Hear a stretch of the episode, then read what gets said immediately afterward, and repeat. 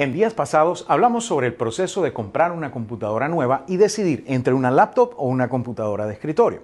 Prepararla para el uso que le vamos a dar es una parte importante de nuestra vida digital. Así que hoy vamos a hablarles sobre algunas de las primeras cosas que les podemos recomendar a la hora de darle uso a su equipo nuevo.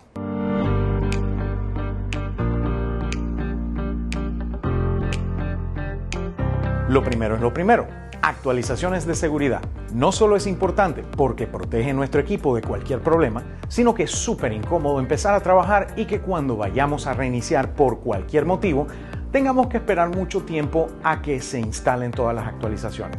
Mejor salir de eso el primer día y así las próximas pasarán mucho más rápido. En segundo lugar, contar con una forma de arrancar el equipo en caso de daños nos ahorrará dolores de cabeza y nos permitirá sacar información para trabajarla en otro lado si es necesario. Windows tiene un procedimiento llamado crear disco de recuperación que utiliza cualquier disco USB aunque recomendamos que sea al menos de 16 GB. Asimismo, podemos utilizarlo para restaurar la contraseña del equipo si se nos pierde.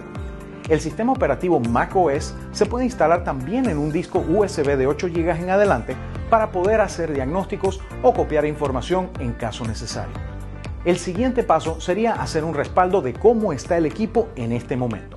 En Mac puedes usar Time Machine con un disco externo y en Windows puedes usar File History. Ambos te permitirán retornar a este punto en el tiempo en caso de que tengas algún problema más adelante. Seguidamente, debemos desactivar o si es posible, desinstalar por completo todos los programas que hayan venido preinstalados de fábrica y que no vayamos a utilizar.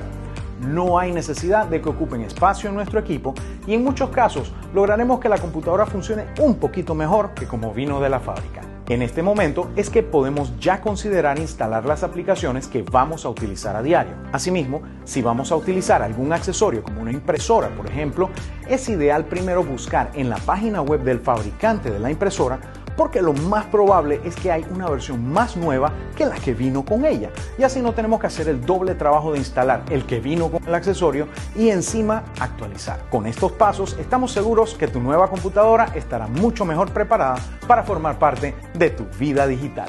¿Qué aplicaciones son indispensables para ti?